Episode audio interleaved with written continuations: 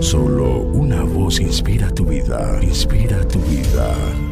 Una voz de los cielos, con el pastor Juan Carlos Mayorga. Bienvenidos.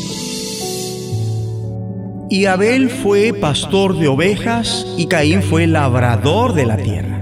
Y aconteció andando el tiempo que Caín trajo del fruto de la tierra una ofrenda a Jehová. Y Abel trajo también de los primogénitos de sus ovejas, de lo más gordo de ellas. Y miró Jehová con agrado a Abel y a su ofrenda, pero no miró con agrado a Caín y a la ofrenda suya. Y se ensañó Caín en gran manera y decayó su semblante.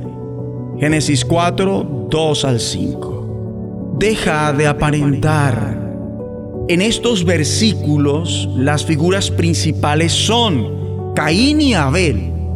Jehová no dice nada. Se indica igualmente la actividad de Abel y después la de Caín, si bien la ofrenda de este último se menciona antes que la de su hermano. Se ha concedido demasiada relevancia al por qué la ofrenda de Abel fue aprobada y la de Caín desechada. Caín trajo del fruto de la tierra, en tanto que Abel sacrificó un animal, sangre. Sin embargo, esto no da la impresión que sea lo relevante de la narración.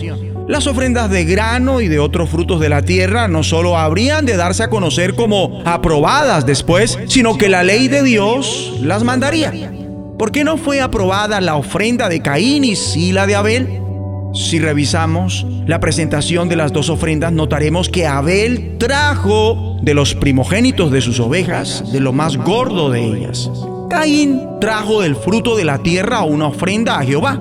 No se dice que fueran los primeros frutos de la tierra, como más adelante demandaría la ley, sino simplemente que era fruto de la tierra. El hecho de que trajeran sacrificios por sí solo demuestra que Adán y Eva entendían cómo se tenía que honrar al Señor luego de su caída. Conocían la necesidad de ofrendas sacrificiales e instruyeron a sus hijos a realizarlas. Abel obró tal como se le había instruido, pero Caín procedió según su propio parecer. Como resultado, Moisés manifiesta, y miró Jehová con agrado a Abel y a su ofrenda pero no miró con agrado a Caín y a la ofrenda suya. El Señor reacciona al proceder de cada hijo primero que a sus ofrendas.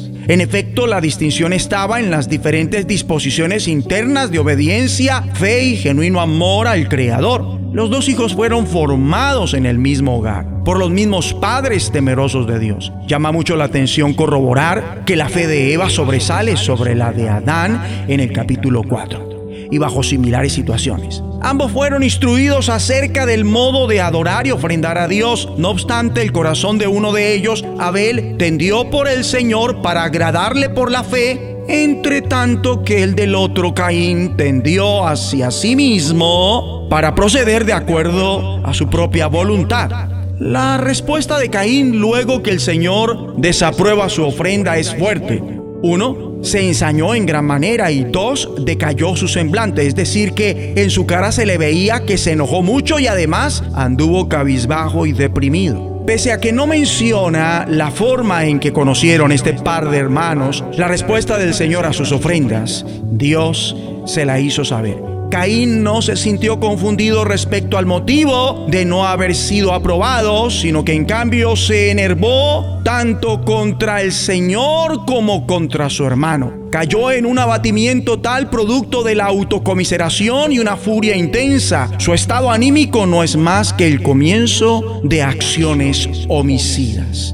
No cabe la menor duda de que eso fue lo que le ocurrió a Caín. Caín retrata la perfección a una persona maligna que aún así pretende ser considerado justo. Gente semejante realmente efectúa de labios para afuera esfuerzos desleales por ser dignos de ser bien tratados por el Señor y conservando el corazón vestido de engaño no le ofrecen más que una antifaz. De manera que en su entusiasta y esforzada adoración religiosa no hay nada honesto, nada que no sea puro fingimiento. Cuando después ven que no logran nada de ello a su favor, delatan el veneno que hay en sus pensamientos porque no únicamente se quejan contra el Señor, sino que explotan en furia evidente, probando que si pudieran complacer, quitarían al Señor de su trono celestial. Tal es la altivez y soberbia propia de los hipócritas.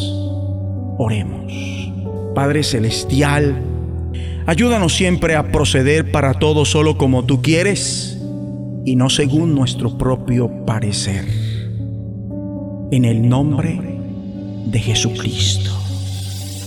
La voz de los cielos, escúchanos, será de bendición para tu vida. bendición para tu vida.